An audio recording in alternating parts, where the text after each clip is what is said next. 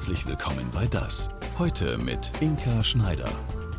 Guten Abend, schön, dass Sie dabei sind. Es ist bis heute ein Glücksfall für uns, dass Filmregisseur Sönke Wortmann Sie vor ziemlich genau 20 Jahren auf der Theaterbühne entdeckte und vor die Kamera holte. In über 150 Filmen hat sie seitdem mitgespielt, Kino, Fernsehen. Also eigentlich immer, wenn man anmacht, ist sie schon drin. Und auch wenn ihr Name nicht zu den bekanntesten gehört, das Gesicht kennen Sie, Johanna Gastorf. Herzlich willkommen, schön, dass du da bist. Hallo. Und dass du extra für uns aus Leverkusen jetzt mit dem Zug, ist ja eine unsichere Sache in diesen Zeiten, Total unsicher. nach Hamburg gekommen bist, in deine Herzensstadt. Ja, in meiner Heimatstadt. Ich habe gehört, immer wenn du kommst, guckst du äh, oder gehst du Schiffe gucken. Ja, wenn ich kann. Ne? Also diese, Zeit? Sehn, diese Sehnsucht nach Schiffe gucken, die erwischt mich aber auch, egal wo ich bin, wo ein Fluss ist oder ein Meer oder ein See. Und da sind Schiffe, dann drehe ich total durch. Das muss irgendwie so tief in uns Hamburgern drin sein. Hör mal. Hörst du es? Ja, Hafengeräusche, Ja. Möwen. Extra Ja, für dich. schön. Danke. Damit du dich ein bisschen nach zu Hause Vielen fühlst. Dank. Weil du bist ja hier aufgewachsen. Also von daher Ja. gibt es ja so eine ganz tiefe Liebe ähm, nach Hamburg. ja, das ist halt meine Heimat, muss man so sagen. Du warst aber auch gerade in Madeira und ich habe mir sagen lassen, selbst dort hättest du eine App, um zu gucken, welche Schiffe in Hafen Ja, so kommen. ein, so ein Schifferadar habe ich. Und mein Mann hat dann irgendwann nachgegeben und hat dann selber auch schon aufgepasst, wann die Kreuzfahrtschiffe rein und rauskommen, dass ich wieder gucken kann. Das ist total bekloppt. Aber ja. fährst du auch gerne Schiff? Nö, geht so. Nö. Also gucken reicht. Ja, gucken. Ja, wie, das war doch früher, das weiß doch hier in Hamburg jeder, hoffe ich doch. Der, wenn da ein Riesenschiff, wenn die, äh, weiß ich nicht, äh, die, wie heißt die, Queen Mary kommt Ja. oder so und dann im, im Hafen gewendet hat, da sind doch alle in die Stadt gefahren. Das ist doch normal, oder? Da ist natürlich dann doof gelaufen, dass du in Leverkusen gelandet bist, weil da ist ja nicht so viel mit Hafen. Aber was macht man nicht alles für die Liebe? Ne? Ja, aber das ist der Rhein und mein Mann hat einen Bootsführerschein jetzt. Binnen und See. Deinen Mann kennen wir ja auch, Jan Gregor Kremp. Und ähm, der fährt jetzt echt Bötchen. Der hat Seit er nicht mehr Alten spielt, Genau, äh, der hat fährt er als Bötchen. erstes einen Bootsführerschein gemacht. ja. Ja, das klingt nach einer, finde ich, nach einer guten Freizeitgestaltung. Ich kann mir total vorstellen, wie. Okay. ja, mit dieser Navigation und so, das ist die Hölle. Die wunderbare Schauspielerin Johanna Gastorf ist heute unser Gast auf dem roten Sofa. Und Christian Henningsen stellt dich mal eben vor. Hallo.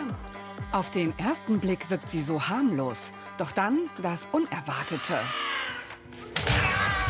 Johanna Gastor verleiht ihren Rollen Tiefe Ich liebe meinen Mann. und schafft Charaktere stark und sensibel. Ich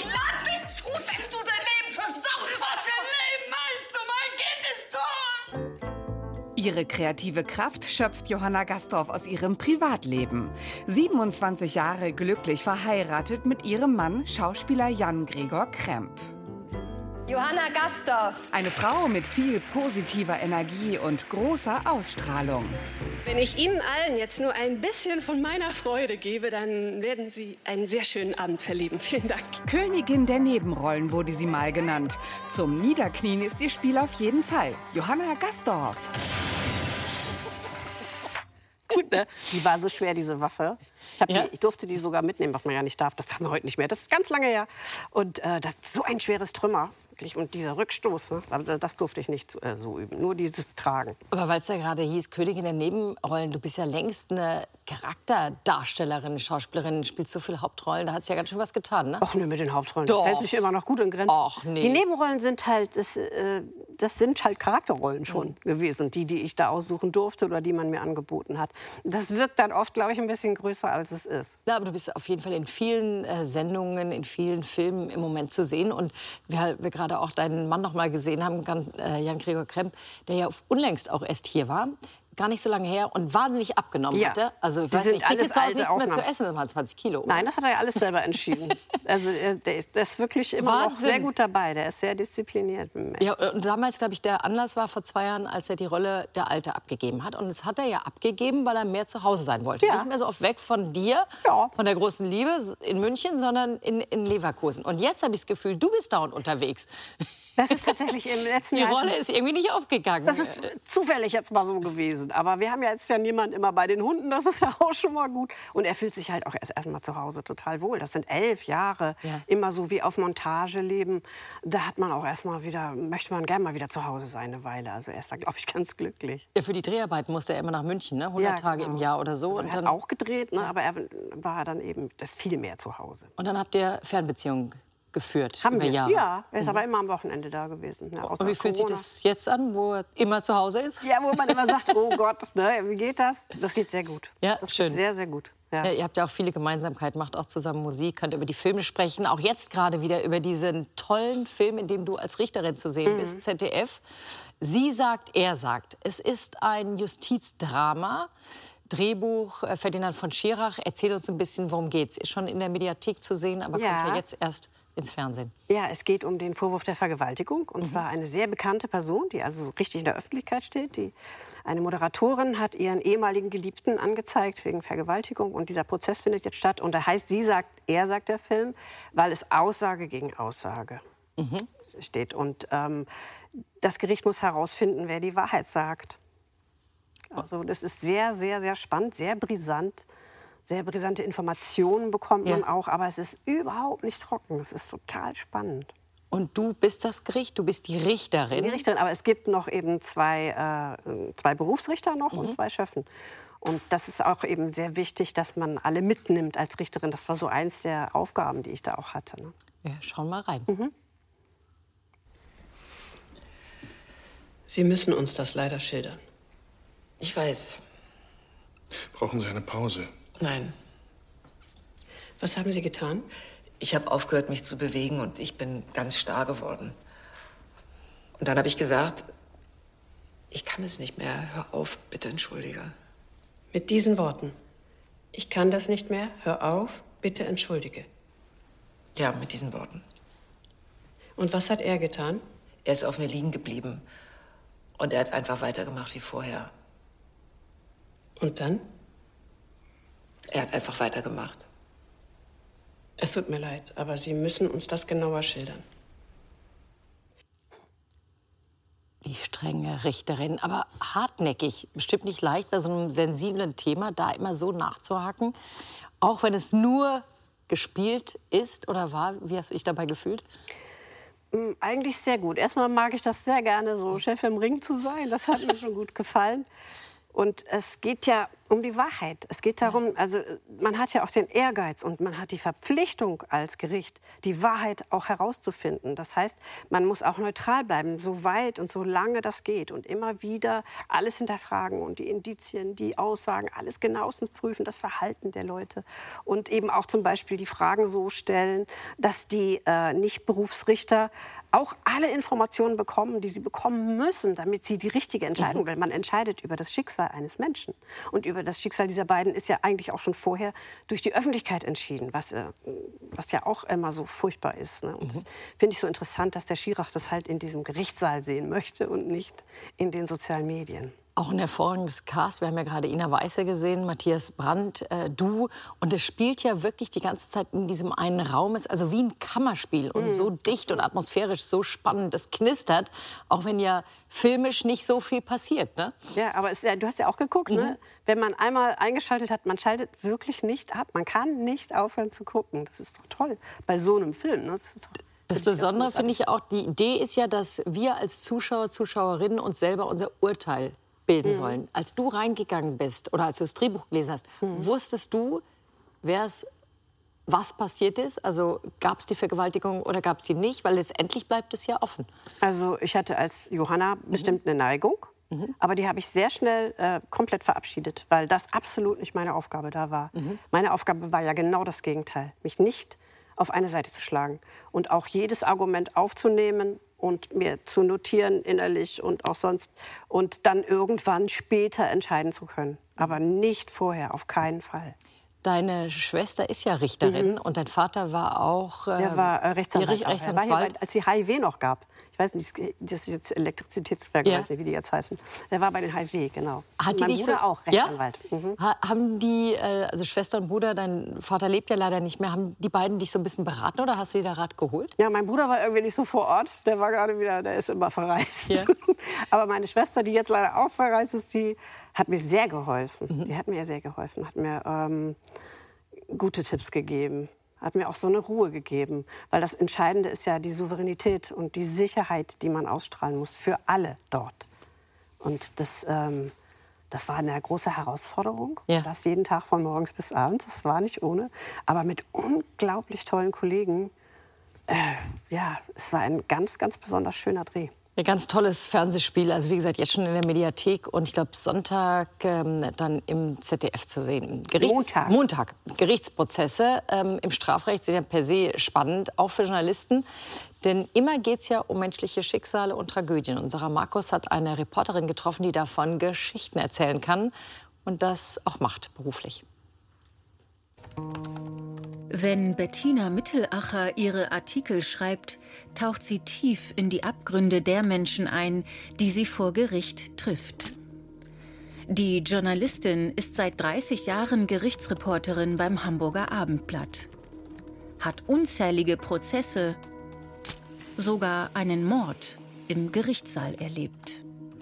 Das geht einem durch und durch. Also das, ich, das tropft auch nicht an mir ab. Ich muss in dem Moment meinen Job machen. Ich habe auch schon im Gerichtssaal ähm, bei einzelnen Fällen tatsächlich auch mit geweint. Und ich sage mal, die Auseinandersetzung mit dem, was ich dann gehört habe, das geht dann abends zu Hause oder vielleicht auch in der schlaflosen Nacht.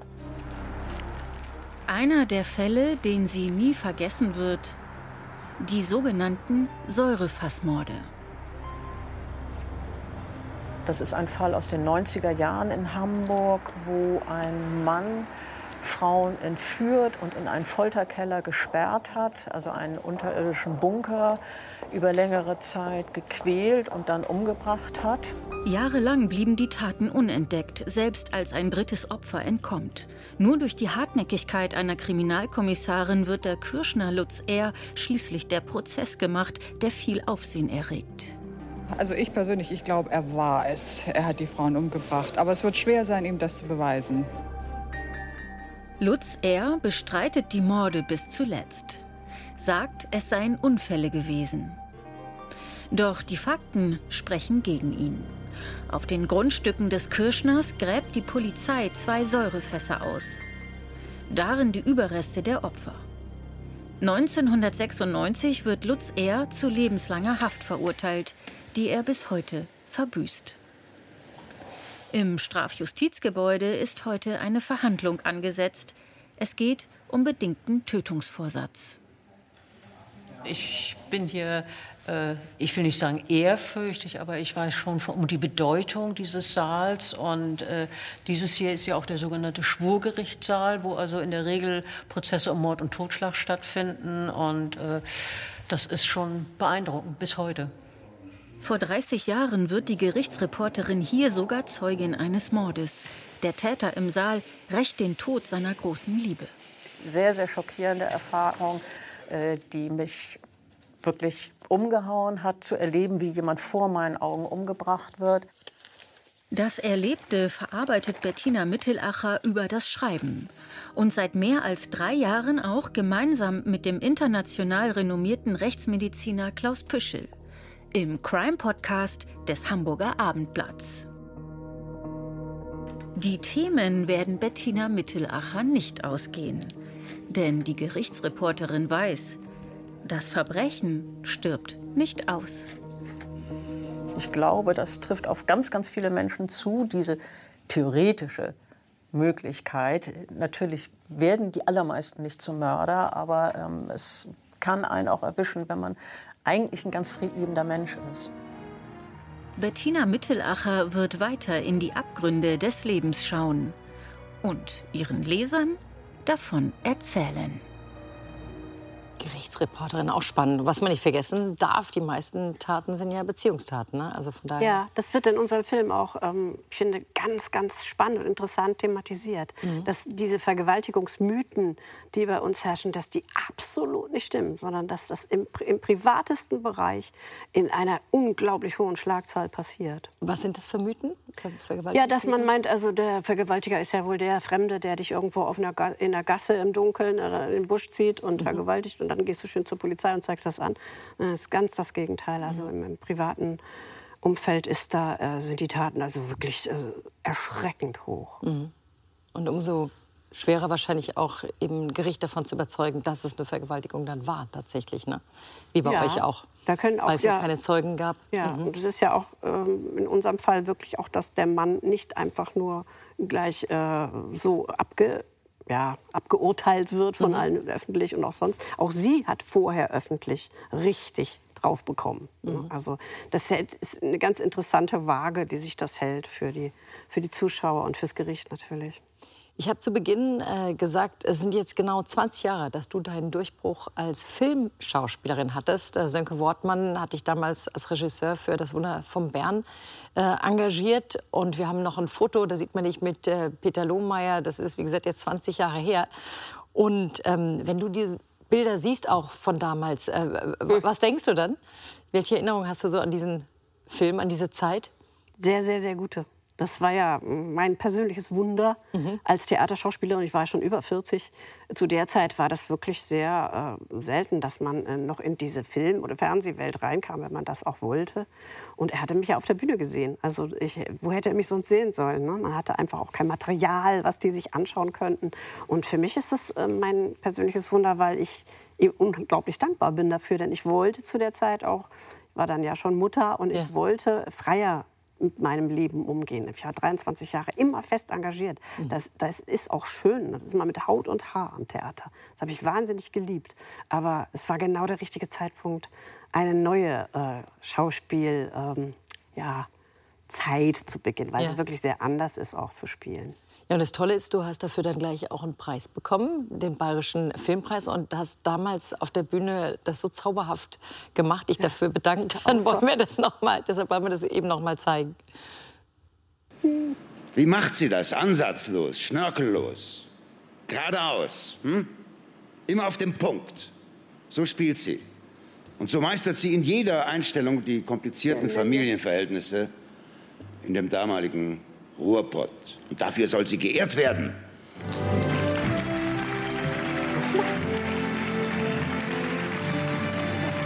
Guten Abend, meine Damen und Herren. Ups, mir zu klein. Vielen Dank, Michael Mendel, für diese wirklich ganz charmante, reizende Rede. Stellvertretend für das großartige Team, meinem Film Ehemann Peter Lohmeier und meinem Film Sohn Louis Klamroth, mit ihnen zu spielen, ging wie von selbst. Und ich danke meinem echten Mann und meinem echten Sohn für ihre Unterstützung und ihre Liebe.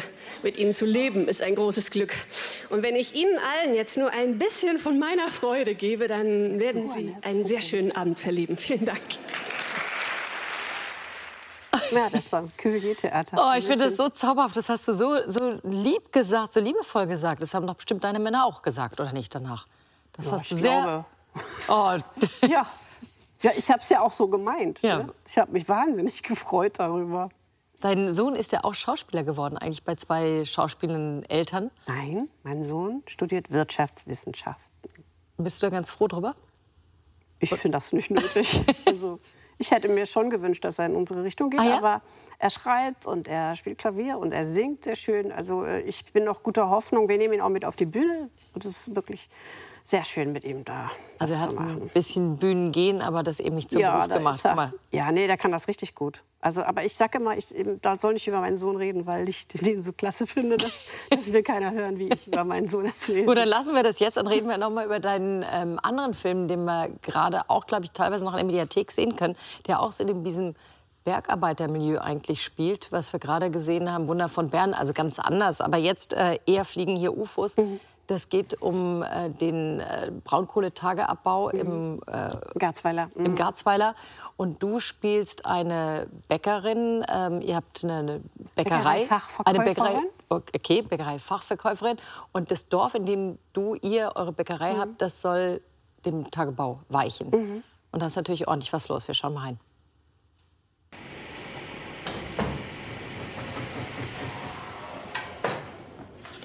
Ich habe gerade einen Anruf bekommen. Die Bagger sind jetzt da. Der Dom wird abgerissen. Scheiße.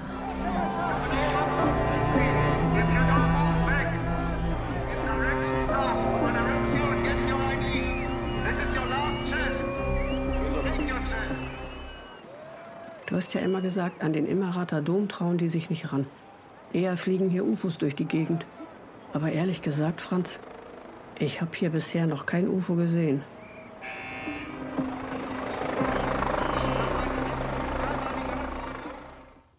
Oh, das Berührt dich, ne? Ja, dieser das, danach sieht man, wie diese, äh, weiß nicht, wie Kugeln heißen, äh, da reingehen in diesen Dom. Also das weiß ich noch, als wir eine Vorführung hatten in Keinberg, wir haben viel in Keinberg gedreht, mit den ähm, Leuten, die uns da auch geholfen haben, die da leben.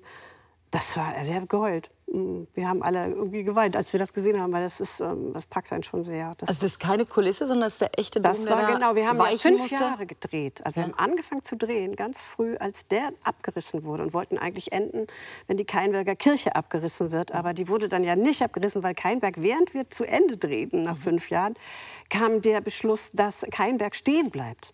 Also das, die, unser Ort heißt nicht Keinberg, aber ne, wir haben Mhm. halt da gedreht. Und dann haben wir das auch so eingebaut. Der Ingo Heb, der den Film gemacht hat, der, ähm, der hat das dann äh, noch schnell, so quasi unterm Drehen noch umgeschrieben, dass wir dann nicht äh, weg müssen. Aber es ist, es ist ein Herzensprojekt einfach. Das, das haben wir wirklich, äh, das kann man sich ja vorstellen, ne? wenn man vier Jahr, äh, fünf Jahre an etwas dreht, das was einem sehr nahe geht. Ja, und ein Originalschauplatz, wo ja viel Herzeleid auch Ja, äh, ist tatsächlich wahr, ne? passiert. Weil das ist ja furchtbar. Die Leute müssen ja Der, wirklich der Ort ist weichen. kaputt gegangen, Familien Friedhof, sind kaputt gegangen. Menschen sind auseinandergerissen worden. Äh, geht es auch viel um Friedhof und äh, Umlagern und so. Das ist alles um Betten. Das ist, äh, das ist der reine Horror eigentlich. Aber der Film ist sehr schön. Ich kann den nur empfehlen. Da ist auch jetzt nicht oh, so nur schlimm, schlimm, schlimm, sondern das ist ein herzenswarmer Film, hoffe ich. Doch, ja. Dass dich Rollen so mitnehmen, passiert es dir öfter? Dass du also wirklich dir auch dann ein bisschen zu deiner Rolle machst? Also das sind schon Ausnahmen, sowas hier, weil ich ja auch die Hauptfigur gespielt habe und weil ich sehr, sehr eng an allem dran war, auch an den echten Bewohnern dort und so. Das ist schon was Außergewöhnliches, aber natürlich versucht man jede Rolle so nah wie möglich erstmal an sich ranzuziehen und dann gucken, was passiert. Hast du ähm, so Lieblingsrollen, wo du sagst, da, da sehe ich mich am ehesten? Also da sehen nicht die Regisseure mich, sondern da sehe ich mich am liebsten? Das ist das Tolle. Ich sehe mich am liebsten bei allen. Und nicht auf einer festgelegt. Das ist, lang, das ist langweilig. Also ist auf Dauer werde ich da auch ganz unglücklich und denke, ah, jetzt machst du nur, was du schon kannst und bitte, du brauchst eine Herausforderung, du musst was anderes. Und das dieses Ausgleichen mal von, das ist mal richtig was Komisches, was sehr, sehr schwer ist, schwerer, diese komischen Rollen. Aber die mache ich natürlich dann wahnsinnig gern als Ausgleich. Und ich spiele mich da immer dusselig bei. Ich liebe das. Nee, weil ich finde es auffallend, dass du wirklich eine große Bandbreite hast, in der du besetzt Da wirst. habe ich immer sehr drauf geachtet. Und meine Agentin nun auch immer mit. So. Ja? ja, ja. Ah, ist aufgegangen. Du bist Schauspielerin geworden, zum Glück, aber es hätte auch die Ballerina sein können. Du warst nämlich eine leidenschaftliche Ballett, leidenschaftliches Ballettmädchen. Und das ist die junge Frau, die Laura Neumeister am Hamburger Ballettzentrum getroffen hat. Auch sie lebt für den Tanz.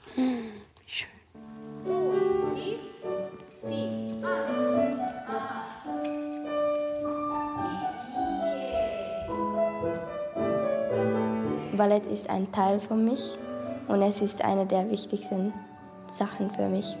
Ich fühle mich so frei und glücklich und das ist so ein Gefühl von zu Hause. Ich kann über alle meine Probleme vergessen, wenn ich tanze. Ich möchte Balletttänzerin werden und ja, das ist, das, das ist mein Ziel. Die 15-jährige Finnin Linnea Heikeler lebt ihren Traum, seit sie an dem weltweit bekannten Ballettzentrum John Neumeier in Hamburg tanzt. Ich hatte meine erste Ballettstunde, als ich sechs Jahre alt war. Als ich mit Ballett angefangen habe, war das nur für Spaß, weil ich das genossen habe. Äh, Aber später, als ich auch bei verschiedenen Ballette vortanzen könnte, habe ich das einfach geliebt. Eine Liebe, für die die junge Tänzerin schon mit elf Jahren bereit ist, ihre Heimat zu verlassen. Sie besteht die harte Aufnahmeprüfung und gehört nun zu den 10 Prozent, die überhaupt angenommen werden.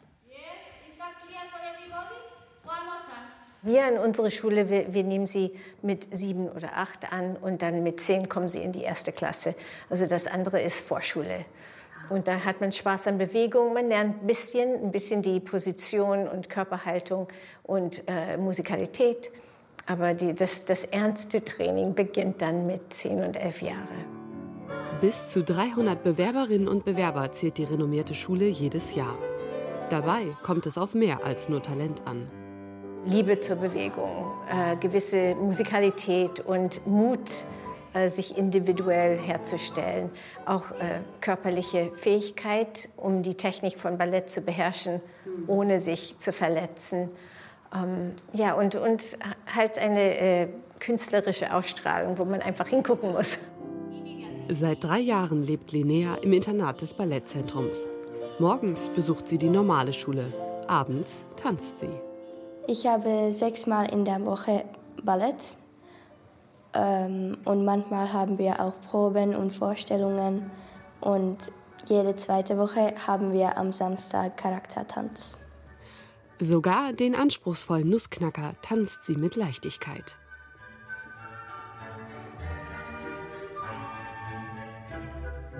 Ballett ist immer intensiv, auch wenn es leicht aussieht. Ich tanze auch, wenn ich keinen Unterricht habe, um mich zu verbessern.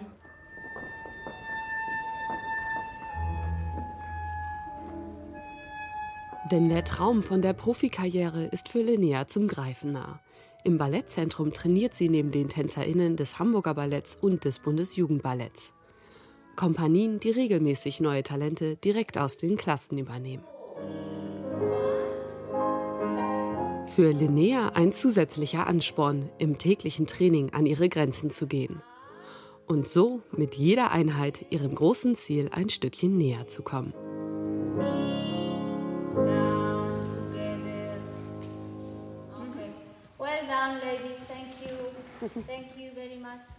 Das ist so süß, Janne, weil du hast sowas von verträumt gerade zugeschaut. Ich ja. hatte das Gefühl, du kriegst richtig Glanz in die Augen und das siehst dich da selbst schön. noch, ne? Vor ja. wie vielen Jahren wollen wir nicht keine Zahlen Nein, nennen? Das können wir ruhig. Ist einfach im letzten Jahrtausend. Aber wirklich, du hast das einfach mit großer Liebe ja, und die Liebe Leidenschaft ist gemacht. Ne? Ja, das ist ein Foto von mir sogar. Ja.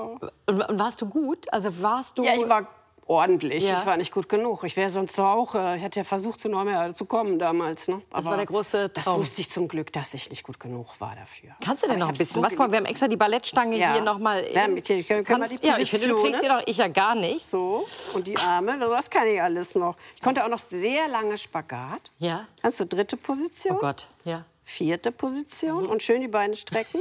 Fünfte Position. Und dann, guck mal hier, wie parallel du die noch kriegst. Toll.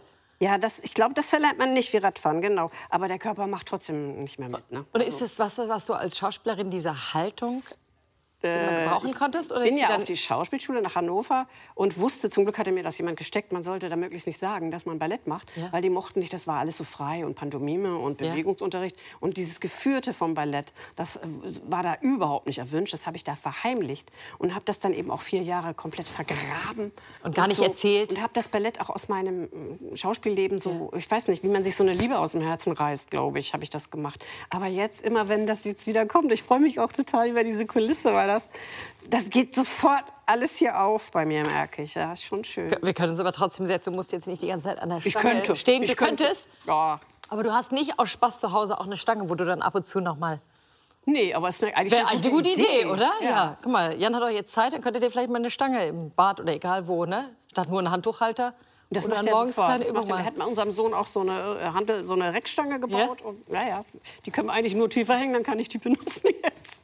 Du bist in, in, in Hamburg-Tonnendorf aufgewachsen Mhm. und das ist direkt neben Studio Hamburg. Schräg gegenüber. Ja. Hast du da so ein bisschen was mitgekriegt, dass da damals schon die weiß nicht, Stars ein- und ausgegangen sind? Sicher, ja sicher. Also die gingen ja dann in ihren tollen historischen Kostümen, gingen die da immer vor die Tür Ja. und rauchten. Das war ja so ein toller Widerspruch auch, ne? dass diese mit Klasse, da wurde ja noch richtig so szenisch aufgenommen. Ja. Also das ist ganz anders als heute wieder gedreht wurde. Und das fand ich faszinierend, das fand ich ganz toll. Auch diese, diese Lässigkeit in der privaten Zeit da, das ist, äh, hat mich, glaube ich, ziemlich, äh, ja, hat mich, glaube ich, so als erstes dafür interessiert. Du warst ja auch beim Schultheater, also offensichtlich Mhm. hat es irgendwas in dir bewegt. Und, und bei Ilja Richter, Disco, wurde da aufgezeichnet. Da sind wir immerhin für so eine lapprige Cola sind wir da hin und haben da, da gestanden. Das waren ja mal so junge Menschen. Wir waren auch noch ziemlich jung. Und Inge Meisel hat mich mal angesprochen, weil meine Schule war auch genau im Gelände. Ja. Meine Grundschule. Und da hat mal Inge Meisel zu mir gesagt, gehst du schön zur Schule? und ich konnte nur sagen, ja. Aber ich wusste, dass es Inge Meisel war. Ja, das sind doch unvergessliche Momente, die Tu- du da ja, erlebt offensichtlich, hast. ne? ich erzähle es, sonst wo ich kann. erzählen. Aber ihr hattet auch, eine, glaube ich, eine, eine tolle Familie. Ne? Also ihr wart, du warst ja mit fünf, ihr Mhm, wart fünf also Geschwister. fünf, ja. Also du hast noch vier äh, Mädchen, Jungs, wie ist bei euch die Äh, wir Aufteilung? sind vier Mädchen, ein Junge und ich bin die Oh, Jüngste Arme. aber. Okay, das Nesthäkchen. Ja, und der, der Junge in der Mitte. Also, Junge ist jetzt lustig zu sagen, sind wir alle weit über 60 jetzt. Papa ist leider früh gestorben. Ja. Äh, der war gerade erst Ende 30. Also 39, einen Tag vor seinem 39. Geburtstag. Was, was warst du für ein Kind? Wie kann man es dich vorstellen? Das war so unterschiedlich. Also es gibt so Aufnahmen von mir, wo ich äh, auf der Flucht auf dem Hintern weggerutscht bin und zwar mehrere Straßen. In, wohnten wir noch in Rahlstedt. Da haben die mich dann bin ich bis zu einer Drogerie gerutscht und wurde da angerufen, die sollen mich abholen. Und ja, ich lebte so ein bisschen hinter meinen älteren Geschwistern her, war Mhm. sehr frei. Aus, außerordentlich frei, weil meine Mutter hatte ja, so auch die Erziehung und das alles ja mit den ersten vier schon War schon ein bisschen ermattet. Äh, Nein, ermattet, das, ich würde in keinster Weise Ja. einen Vorwurf machen, aber ich habe mir so selber so meinen Weg gesucht. Mhm. Ja. und der Weg führte dich dann eben nach Hannover auf die Schauspielschule. Äh, wie, die ersten Jahre, wie erinnerst du die noch? Weil die sind ja oft hart. Ne? Wie war das für dich? Schule war schön, außer Mhm. Heimweh, wahnsinniges Heimweh. Ich habe ein Jahr nur geheult abends da, Mhm. wo das ja nicht so weit weg war. Ne? Aber wenn man diese Prüfung besteht, da ist auf der Musikhochschule da, ne? das ist schon, da musst du da auch hingehen. Ja, also das war dann eben keine Frage, aber ich hatte Heimweh, mein Freund in Hamburg und oh, furchtbar. Und dann war es aber sehr schön danach, die drei Jahre. Und als Anfängerin war es wieder eine Katastrophe, muss man sagen. Also ich habe gelesen hier auf eurer Seite Shootings da. Absolut nicht. Rohrkrepierer, würde ich sagen, war ich am Anfang eher. Dann hatte ich aber zum Glück ganz tolle Leute, die mich unterstützt haben, die was in mir gesehen haben. Und die, die immer die Chefin gesehen haben. Du hast ja vorhin gesagt, du übernimmst gerne so die Führung. Das war später. Ah, später. Aber da waren es einfach Kollegen und Regisseure äh, und ähm, ähm, auch ein, ein Dramaturg, die mich einfach äh, ja, die durch diese Ta Jahre ge getragen haben, so, so mitgenommen haben. Denn sonst hätte ich das nicht geschafft. Du hast es geschafft und bist ja dann auch engagiert worden in Hannover im Staatstheater, also auch da geblieben. Hast da den Jan Gregor kennengelernt und ähm, geheiratet habt ihr dann auch irgendwann. Also von daher alles gut gelaufen, ne? Muss man ja Ja, wirklich kann sagen. man- kann man nicht meckern, Herrlich. ne? Und das Schöne ist, ihr ähm, spielt nicht nur zusammen auch mal. Habt ihr eigentlich mal zusammen gespielt? Ja, natürlich. Wir Ah. haben ja in Hannover am Theater zusammengespielt. Und gedreht haben wir natürlich die ersten Jahre nicht zusammen, also ganz bewusst nicht zusammen, weil immer einer beim Kind war. Und jetzt äh, hat sich jetzt noch nicht ergeben, aber, kann würden wir noch. jetzt auch machen. Ja. Das Schöne ist aber, dass ihr euch auch gemeinsam engagiert, nämlich für die Hospizbewegung. Da habt ihr beide ein Herzensprojekt gefunden und ihr lest Menschen, die im Sterben liegen, ähm, vor. Und Laura Neumeister war in einem Hospiz in Mecklenburg-Vorpommern. Und auch dort ist man dankbar für solche Abwechslung und auch über Besuch. Das ist Leopold, ein zwölfjähriger Alpaka-Hengst aus Mecklenburg-Vorpommern. Er ist das dienstälteste Therapie-Alpaka in der Herde von Tiertrainer Marco Holter. Seit zehn Jahren ist das Gespann mindestens einmal im Monat im Hospiz Schloss Bernsdorf bei Grevesmühlen willkommen. Ich finde, dass es besonders schön ist für die Menschen, die ihr Bett nicht mehr verlassen können. Weil dadurch, dass Leopold so zahm ist und wirklich auch in die Zimmer reingehen und sich an die Betten stellen kann und sich da streicheln lässt und so, ist das natürlich für die Leute irgendwie eine schöne Abwechslung und auch was Haptisches, also ein Tier anzufassen, das ist sowieso immer eine, eine tolle Sache. Guten Morgen. Hochkonzentriert begegnet Leopold den schwerkranken Menschen, zeigt sich neugierig und interessiert, wenn er von Zimmer zu Zimmer geht. Also die Alpakas selber sind sehr sensibel. Und die sich dann noch dafür eignen, sind halt hochsensibel. Und es gibt keine Hindernisse. Also keiner kennt Alpakas. Ich sage mal, sie haben keine Vorurteile. Durch ihr flauschiges Auftreten wollen sie, alle, wollen sie die alle streicheln. Und wenn sie dann mit den Patienten arbeiten, ist es für uns immer der Türöffner für alles andere. Die Alpaka-Therapie sozusagen ist wie eine Delfintherapie. Also wir sagen auch, das sind die Delfine der Weide. Guten Morgen. Guten Morgen. Hallo. Das ist eine sehr schöne Überraschung, weil ja, es ist ja nicht so viel los. Manchmal ist es ja auch völlig normal und also ich persönlich liebe Tiere und äh, ich finde es ganz schön, wenn er kommt, weil ähm, das so viel Freude macht, ihn anzuschauen, anzufassen. Das weiche Fell, dann dieser besondere Duft. Es ist einfach eine Bereicherung, weil es ein Tier mit einer ganz tollen Ausstrahlung ist. Und ähm, ja, man schaut ihm in die Augen und ist wie verzaubert. Mhm. So schön. Ja, das machst du fein. Toll. Komm mal Möglich sind diese besonderen Momente nur durch finanzielle Spenden für die tiergestützte Therapie in dem Hospiz.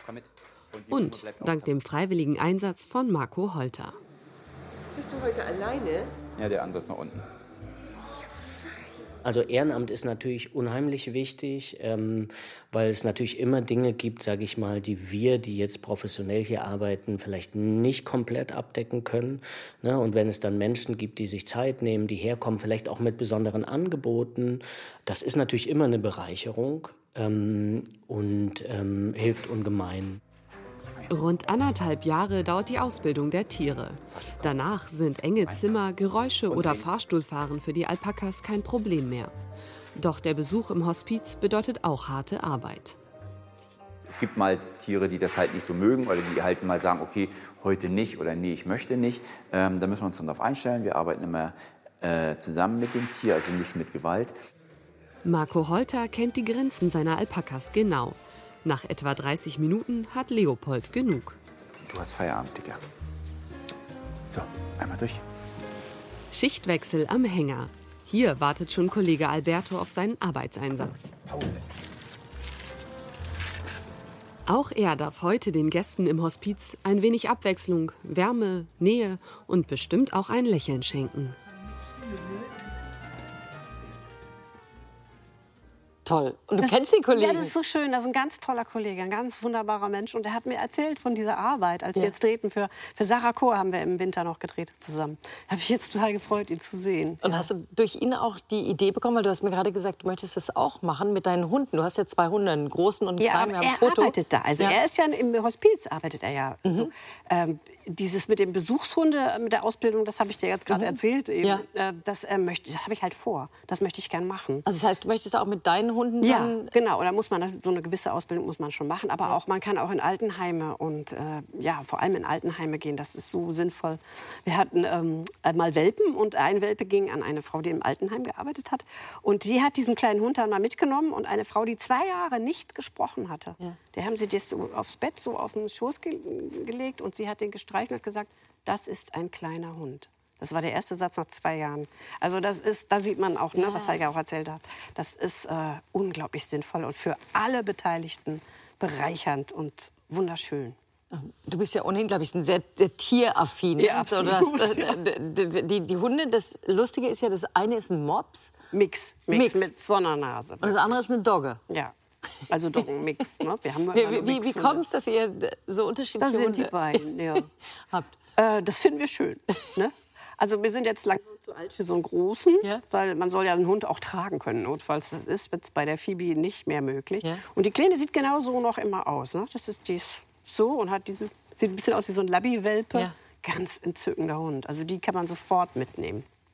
Schön. Also ich stelle mir das sowieso total schön bei euch vor, weil ihr macht zusammen Musik, ihr habt diese Hunde, dann hast du noch diese Ich Traumwiese. höre nur die Musik übrigens. Ich bin nur der Genießer, ja. Aber du singst die auch. Männer, nee, nee, ich singe auch Ach nicht. so. Die Männer singen und spielen Klavier und ich äh, habe das immer, habe immer Hausmusik. Und, das ist meine Bienenwiese. Guck mal, das ist ja Wahnsinn. Ich bin völlig begeistert von deiner Wiese. Hm, hat auch ewig gedauert, bis die mal so weit war. Ja, letztes Jahr habe ich dann mir Hilfe geholt und dann haben wir den Zaun bauen lassen und das, die Hunde das mir nicht auch kaputt machen. Aber das ist ein richtig schöner Kraftort ne? für all diese Absolut. Rollen, die du Total spielst schön. und wo du immer hinfahren musst, um dann nach Hause zu kommen. und Wunderbar dort ist das. Und man kann da Blumen pflücken oder nur einfach eine Minute sitzt du davor und du siehst ein Leben da drin. Das tut so gut. Toll. Sehr schön.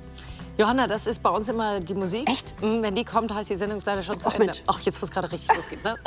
Ich danke dir, dass du gekommen bist Ja, und ich dich auf den weiten. Weg gemacht hast. Guten Weg zurück. Ja, Lieben äh, Gruß auch zu. Hause.